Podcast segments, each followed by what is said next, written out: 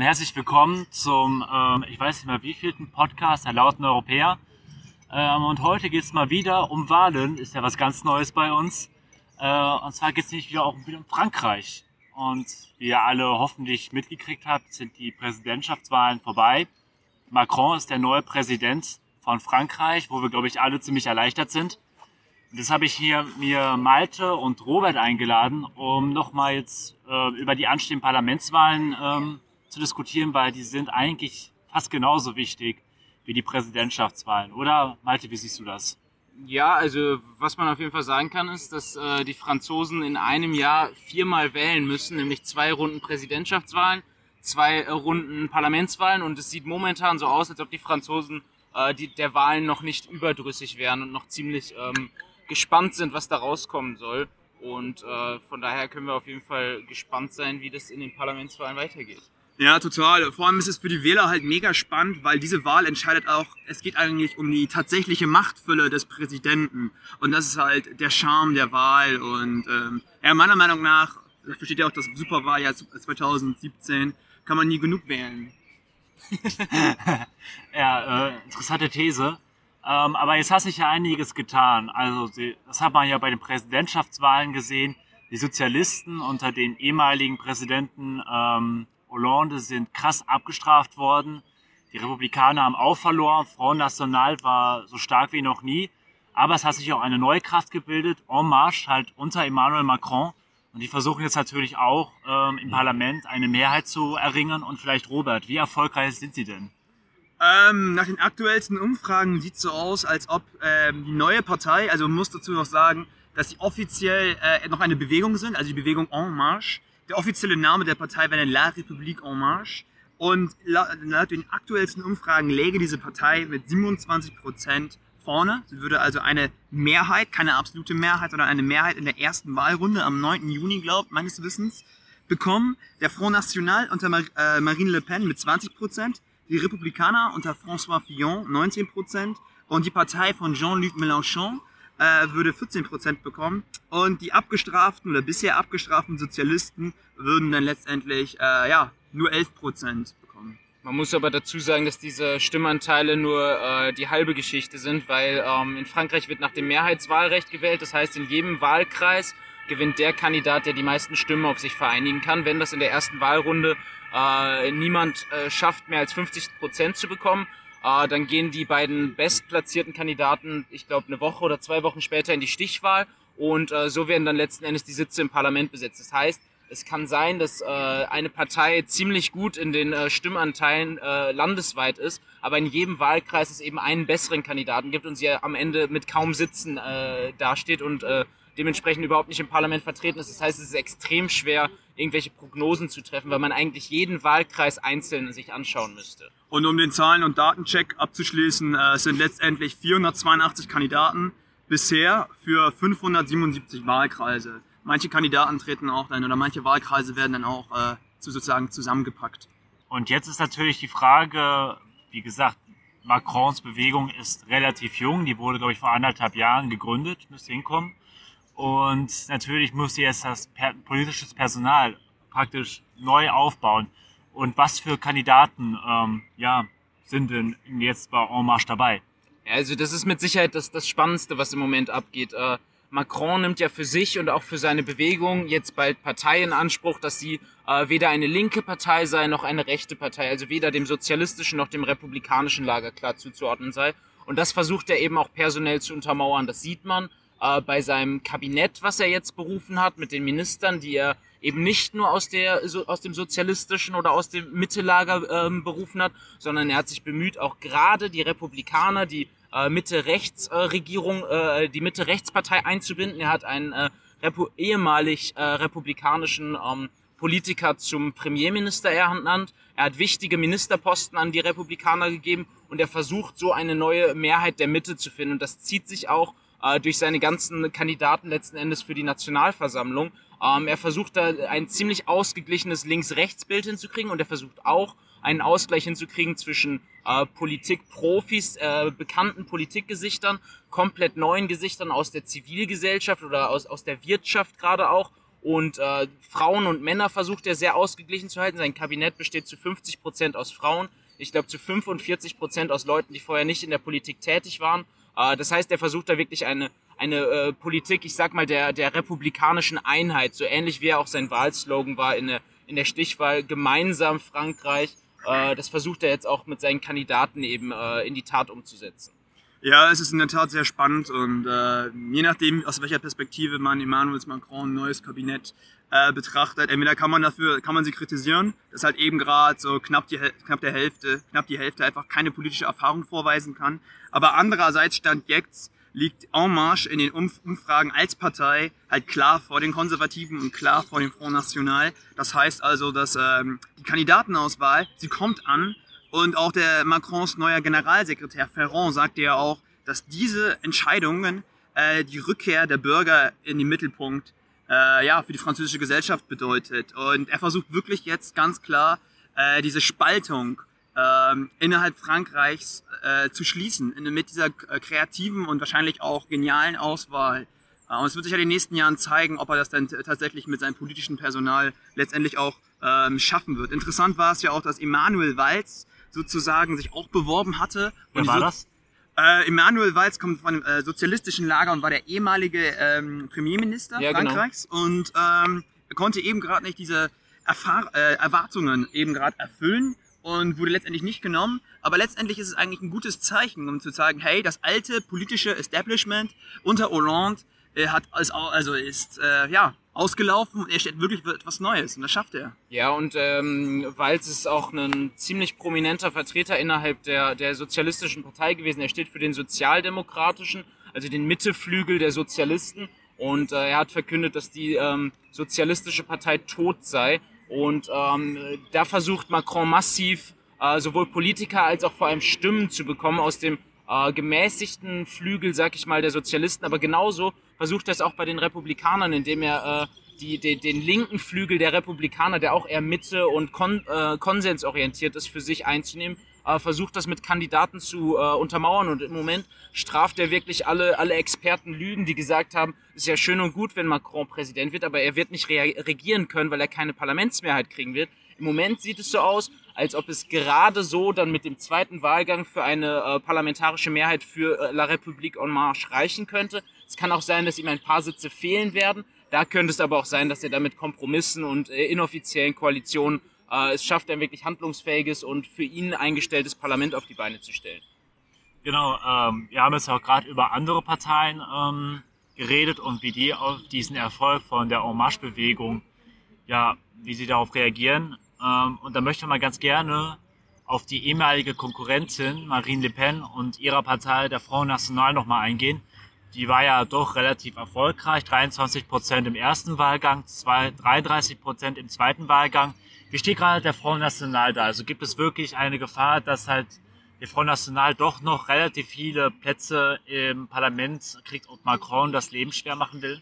Also zum Front National müssen wir sagen, ähm, dass Marine Le Pen auf den Geschmack gekommen ist. Sie ist angekommen äh, auf der politischen Bühne. Und äh, um jetzt eine Frage zu beantworten, ich glaube nicht, dass sie die Mehrheit bei den Parlamentswahlen bekommen könnten. Es könnte wieder halt äh, La République en Marche gegen den Front National in die zweite Stichwahl kommen, aber dazu müssten sie erstmal die Konservativen abhängen, die ja ungefähr gleich viel Prozent haben wie der Front National.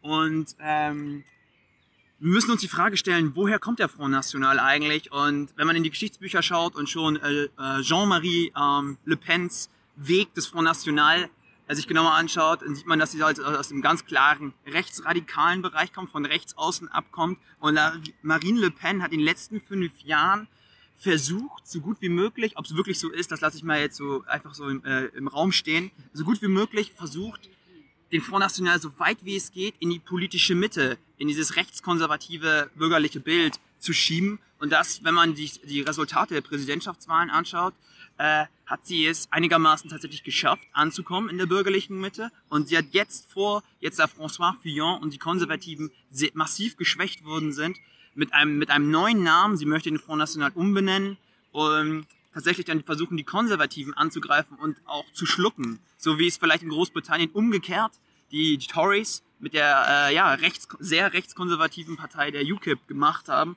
Ob das denn funktionieren wird, ist eine andere Frage. Ähm, und ein Anzeichen, dass sie tatsächlich nicht mehr auf die rechtsradikalen Wähler, ähm, dass sie nicht mehr die rechtsradikalen Wähler benötigt, ist das, dass Marion Le Pen, die äh, Nichte von Marine Le Pen, die definitiv rechtsradikalere Ansichten hat oder diese zumindest nicht so geschickt äh, tarnen kann, aus der Partei erstmal ihr Amt niedergelegt hat und erstmal nur noch sozusagen ein stillgelegtes Mitglied des FN ist. Ja, da bahnt sich, glaube ich, ein Flügelkampf an beim Front National. Die Frage ist, geht man in die Mitte, um äh, irgendwie regierungsfähig zu werden oder macht man fundamental Opposition? Das ist, denke ich, äh, eine Frage, die sich jede populistische und extremistische Partei letzten Endes stellen will, äh, muss. Und ähm, ob der Front National die Republikaner äh, schlucken kann, äh, sei mal dahingestellt. Aber die Republikaner werden massivst unter Druck gesetzt. Sie sind rechts der Mitte angeordnet. Aus der Mitte gibt's jetzt massivsten Druck äh, vom, vom, äh, von äh, En Marche. Und äh, von rechts kommt der Front National und äh, kriegt immer mehr Stimmen, kriegt immer mehr Zuspruch. Und gleichzeitig muss man sagen, der Front National kann nicht beliebig in die Mitte rücken. Wir haben schon bei der letzten äh, Präsidentschaftswahl gesehen, dass 5% äh, in der ersten Runde die Stimme, ihre Stimme einem noch radikaleren Kandidaten gegeben haben, einem noch rechtsradikaleren Kandidaten gegeben haben. Sollte Marine Le Pen äh, den Front National zu einem etwas rechteren äh, äh, Republikaner-Partei äh, ähm, um, umformen, müsste, äh, wäre, glaube ich, zu befürchten, in Anführungsstrichen aus Front National Sicht, dass sie ihre Kernklientel, ihre Stammwähler verlieren an radikalere Leute. Ja, zudem gab es ja auch äh, bei der letzten Wahl schon Kritik vom Rechtsaußen innerhalb der Partei. Ja, absolut. Ich äh, bin mir auch nicht sicher, ob äh, Marine Le Pen sich da letzten Endes mit ihrem Kurs wird halten können oder ob da nicht ein, ein innerparteilicher Machtkampf entsteht, den sie am Ende verlieren wird. Also Ja. ich glaube, gerade die, die Mitglieder des Front National stehen nicht unbedingt hinter diesem Mittelkurs, den Marine jetzt fahren will. ja, Frauke Petri lässt grüßen. Ja, genauso Aber ist das wäre natürlich ein Novum, weil ähm, der Front National wurde halt, wie du Robert gesagt hast, schon von Jean-Marie Le Pen gegründet. Das war praktisch der große Patriarchat. Jetzt kommt Marine Le Pen, äh, seine Tochter, und eigentlich war ja schon davon abzusehen, dass vielleicht der Marion Le Pen, die Nichte, dann halt die Nachfolge antreten wird. Es wäre natürlich ein extremes Novum, wenn dann ein Nicht-Le Pen-Mitglied der Front National der nächstes Parteivorsitzende wird. Und dann ist natürlich auch fraglich, äh, wie attraktiv dann die Front National noch ist, wenn da kein Le Pen dahinter steht. ja, das wird die Zukunft zeigen. Das nochmal, das waren wir gerade auf dem rechten Spektrum, vielleicht nochmal ganz kurz aufs link, linke Spektrum und auf die Sozialisten gehen, die halt auch unter ähm, En Marche zu leiden haben, aber natürlich auch unter der ähm, linkspopulistischen oder sozialistischen Partei von äh, dem Politiker Mélenchon, der ja auch im ersten Wahlgang überraschend gut abgeschnitten hat. Ähm, wie schätzt ihr das da ein? Also seine Chance von Mélenchon und seiner Partei, die, deren Namen ich gerade vergessen habe, La France Insoumise. genau das. Genau das, Unbeugsames Widers genau, das Frankreich. widerspenstige Frankreich. Die Franzosen haben es einfach drauf mit Parteinamen En Marche, umso unbeugsam. Ja, also man kann auf jeden Fall sagen, dass die Sozialisten ein ähnliches Problem äh, vor der Brust haben wie die Republikaner von links. Kriegen sie massivst Druck von, von äh, Mélenchon und seiner Linkspartei. Aus der Mitte kommt, ähm, kommt En Marche und äh, man weiß ja auch, dass Macron aus dem äh, aus der sozialistischen Regierung kommt und es momentan vor allem versteht, ehemalige sozialistische Wähler zu bekommen, womit auch zu erklären ist, äh, zusätzlich zu der Unzufriedenheit mit Hollandes Politik als Präsident, warum die Sozialisten gerade so abstürzen. Und das ist leider aus Sozialistensicht, die ja sowas wie die französische SPD sind, das Problem, dass die radikalere Partei von Mélenchon die deutlich, ähm, die deutlich charismatischeren Figuren haben, wobei, womit vor allem Mélenchon ge gemeint ist und dass die Sozialisten gerade ein bisschen führungslos sind, weil äh, Amon, der Präsidentschaftskandidat, hat äh, ein, ein äh, völlig desaströses Ergebnis abgeliefert. Ein Nachfolger, ein, ein neuer charismatischer äh, Leader steht noch nicht bereit. Die sozialdemokratische Fraktion äh, tritt gerade aus der Partei aus, ähm, erklärt die Partei für tot, ähm, äh, schwört Macron Gefolgschaft und so weiter. Das heißt, sie sind gerade führungslos und es steht tatsächlich zu befürchten, dass die Sozialisten einfach zwischen äh, En Marche und äh, Mélenchon aufgerieben werden und am Ende nicht mehr viel übrig bleiben wird von ihnen. Genau, und wenn man sich halt die, äh, die nochmal die Ergebnisse der Präsidentschaftswahl genauer anschaut, dann sieht man auch, dass Emmanuel Macron mit En Marche die meisten Stimmen aus dem sozialistischen Bereich, also die vor Ja. fünf Jahren zuvor Hollande gewählt haben, haben jetzt einen Großteil, hat er ja auch als Emmanuel Macron zum Präsidenten gewählt. Und wenn wir uns doch mal allgemein nochmal den Link, das linke Spektrum in Frankreich oder vielleicht auch sogar in, der, äh, in Westeuropa genauer anschauen, dann ist halt irgendwie festzustellen, dass die Linken generell in einer Krise stehen. Es liegt vielleicht ein, dass wir Emmanuel Macron haben. Mit dem globalen, sagen wir auch liber neoliberalen Kurs. Und dass auf der anderen Seite die rechtspopulistischen Parteien stehen äh, in Form von Marine Le Pen und dem Front National, die klar protektionistische, nationalistische Züge durchsetzen wollen, also ein klares Pendant zum Neoliberalen. Und die Linken stehen irgendwie, ja, ideenlos dann, äh, daneben und schaffen es irgendwie, um es allgemein formuliert zu sagen, kein alternatives Angebot irgendwie auf die Beine zu bringen. Und äh, dieser Trend lässt sich momentan einfach gerade in der europäischen Wahllandschaft, vor allem 2017, äh, ja, es ist, ist momentan aufgezeigt. Und ich bin auch sehr gespannt, wie äh, in der Bundestagswahl ja, die deutsche Linke abschneiden wird. Ja, aber der Witz ist ja, dass es in vielen Ländern eine linke Mehrheit gäbe, wenn die Linke sich Einheit, äh, Vor allem in Frankreich. sich einig wäre. Gerade in Frankreich, selbst nach der desaströsen Bilanz äh, von Hollande, wenn, äh, wenn es eine linke einheitliche Partei gegeben hätte, wäre sie in die Stichwahl gekommen und hätte gute Chancen gegen Macron gehabt, denke ich mal. Aber das Problem ist, glaube ich, dass bei der Linken so eine gewisse, äh, in Frankreich vor allem eine Kompromisslosigkeit herrscht. Also man hat ein Prinzip und ist nicht ähm, willens, da einen, einen Zentimeter von abzurücken, sondern man will äh, seine Prinzipien und sein, seine, seine äh, Ideen und Vorstellungen äh, zu 100 Prozent oder eben gar nicht umsetzen. Man sagt lieber Opposition als irgendein Kompromiss und das ist natürlich ein Problem für die Linke, wenn das, wenn dann dadurch verschiedene Splitterparteien entsteht, die, die dann letzten Endes das linke Lager als Ganzes schwächer erscheinen lassen und schwächer werden lassen, als sie eigentlich sind. Und ob man da jemals wieder rauskommt in, in Frankreich. Man muss ja sagen, dass man jetzt mit Hommage eine Mitte, Mitte-Links-Partei hat. Man hat die Sozialisten, man hat die Linkspartei, man hat dann auch noch die Kommunisten, die Grünen, die auch Mitte-Links sind. Also wie da jemals wieder eine einheitliche, mehrheitsfähige Partei daraus entstehen soll, sehe seh ich noch nicht, ehrlich gesagt. Ja, also um das Thema jetzt abzuschließen, halt, ähm, der, ne der neoliberale Diskurs von Emmanuel Macron müsste schon maximal scheitern und die Linken müssten halt kreativ und innovativ dagegenhalten, aber das ist alles Zukunftsmusik. Das wird die Zukunft zeigen. Vor einem Jahr hätte man auch nicht mit Macron gerechnet und von daher ist es jetzt auch alles ein bisschen Fischen im Trüben. Also nochmal, um das mit der letzten Zahl nochmal zu belegen, was wir auch nochmal gerade gerade recherchiert haben. Im Europäischen Rat, also wo die Staats- und Regierungschefs der 28 Mitgliedstaaten sitzen, haben inzwischen die liberalen Staats- und Regierungschefs eigentlich eine Mehrheit, was, glaube ich, aus deutscher Sicht ziemlich erstaunlich ist, weil ja bei uns die FDP ja so gerade bei 5% so vor sich hindümpelt. Aber gerade in anderen Ländern, gerade in den osteuropäischen Ländern, ähm, sind die halt, freuen sich sehr großer Beliebtheit und profitieren natürlich auch von der Zersplitterung des ähm, linken Lagers. Ähm, jetzt möchten wir auch, um ein bisschen zum Schluss kommen, möchte ich euch mal so oder was wolltest du noch sagen, Robert? Ähm, ich wollte noch mal kurz auf diese Machtverschiebung, die wir gerade im Europäischen Rat haben, ja. ansprechen. Und es ist halt so, dass halt Hollande jetzt weggefallen ist und Hollande war halt im Sozial, in der sozialdemokratischen Fraktion im Europa, also in Europa, in der EU.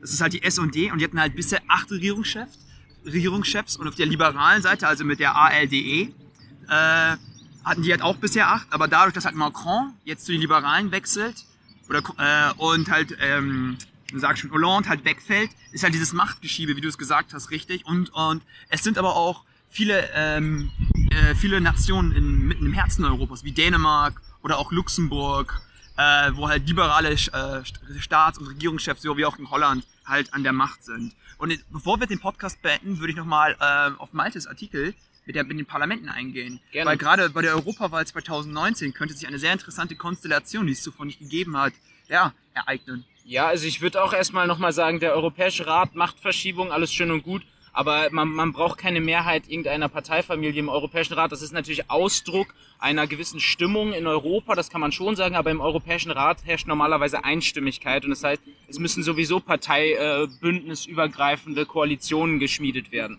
Und zu der zweiten Frage, warum die, äh, bevor ich dann zu dem Artikel komme, warum die Liberalen gerade so stark sind, man muss, man darf ja auch nicht vergessen, dass äh, unter liberal sehr unterschiedliche Dinge verstanden werden können und nur, Total. nur weil äh, in Deutschland eben die, die FDP als liberale Partei gilt, äh, man muss nicht denken, dass überall, wo liberale Parteien an der Macht sind, äh, die FDP quasi an der Macht ist. Macron ist äh, nicht das Gegenteil, aber schon sehr, sehr weit entfernt von den Vorstellungen der FDP. Äh, da muss man immer ein bisschen vorsichtig sein mit solchen Parallelen. Ähm, wenn wir jetzt zu den Europawahlen kommen, sehen wir, finde ich, zwei sehr, sehr interessante Entwicklungen. Wir haben nämlich erstens den Brexit, wodurch sich äh, einige interessante Verschiebungen äh, zeigen, weil ähm, äh, die, die größten britischen Parteien sind den Rechtspopulisten zuzuordnen, nämlich die UKIP, das war die stärkste, ist die stärkste britische Abgeordnetenfraktion. Äh, dann kommen die, äh, die, die Konservativen, von, äh, ja, von, von den Tories, die aber auch nicht in der Fraktion mit der CDU sitzen, und die Labour-Partei. Und äh, daraus ergibt sich schon eine etwaige Verschiebung in Richtung der proeuropäischen Parteien, kann man sagen, bei, bei den nächsten Wahlen tendenziell. Und wenn man jetzt noch überlegt, dass äh, äh, vorher gab es in Frankreich überhaupt keine liberale Kraft, die irgendwie spürbare, äh, spürbaren Einfluss im Europäischen Parlament hatten. Wenn da jetzt die stärkste Kraft aus Frankreich liberal sein sollte, ich hoffe, dann sind wir endlich so weit, dass wir die, äh, die verdammte große Koalition im Europäischen Parlament äh, beenden können und endlich es schaffen können, eine äh, politische Mehrheit zu finden, äh, eine Mitte-Rechts-, eine Mitte-Links-Mehrheit, wie auch immer, und dass man dann eine echte Opposition hat. Also, dass also entweder die Sozialdemokraten oder die Christdemokraten gegen die Politik der Mehrheit wettern und äh, sagen, was ihnen daran nicht gefällt politische Alternativen formulieren, das würde ich sehr für sehr, sehr wünschenswert halten, muss ich sagen. Ja, das gab es ja bisher noch nie. Das gab es noch nie, weil bisher immer es so war, dass für eine Mehrheit Sozialdemokraten und Christdemokraten zusammenarbeiten mussten. Und das ist natürlich äh, eine Gefahr, wenn man unzufrieden ist mit dem, was diese Großkoalition macht. An wen wendet man sich dann? An die Grünen, die haben nur ein paar Abgeordnete, an die ganz Linken, die haben nur ein paar Abgeordnete. Dann wende ich mich doch an die Euroskeptiker, oder? Weil das sind die einzigen, die was anderes sagen. Die sagen nämlich, ihr seid nicht zufrieden, kommt zu uns, wir wollen raus aus der EU, wir wollen eine andere Politik. Aber sinnvoll wäre es doch, wenn es innerhalb der EU eine sozialdemokratische EU-Politik geben würde und genauso eine christdemokratische. Und dann kann der Wähler doch entscheiden, will er lieber eine christdemokratische äh, Politik oder will er eine sozialdemokratische. Das wäre mein, äh, mein sehnlichster Wunsch für die nächsten Europawahlen. Kann Eine man sagen. echte Alternative. Eine echte politische Alternative innerhalb der EU, das wäre das wär doch mal was. Und mit dieser äh, wunderschönen Vision eines zerstrittenen Parlamentes. äh, Das wäre toll. Ja, ja, endlich. Äh, am besten auch in der Ukraine, wo sie sich dann immer auf die Nase hauen. Ja, so weit würde ich nicht gehen. so weit, nee, so weit will jetzt niemand gehen, gegen Gewalt und so weiter. Ähm, kommen wir jetzt zum Schluss. Ähm, ja, besucht unseren Blog. Wie gerade schon Robert gesagt hat, gibt es so tolle Artikel wie Maltes, warum das Europäische Parlament endlich politisiert werden sollte. Ähm, unsere andere Autorin Laura Springmann hat auch einen sehr interessanten Artikel über die Beziehung zwischen der EU und der Türkei geschrieben, was ja auch immer wieder hochkommt in den Medien. Also schaut einfach mal vorbei. Wir finden uns auch bei Twitter und Facebook. Äh, wenn ihr die schönsten Zitate über die europäische Integration sehen wollt, dann äh, folgt uns da. Ja, und dann verabschiede ich mich ganz ehrlich und tschüss. Ciao.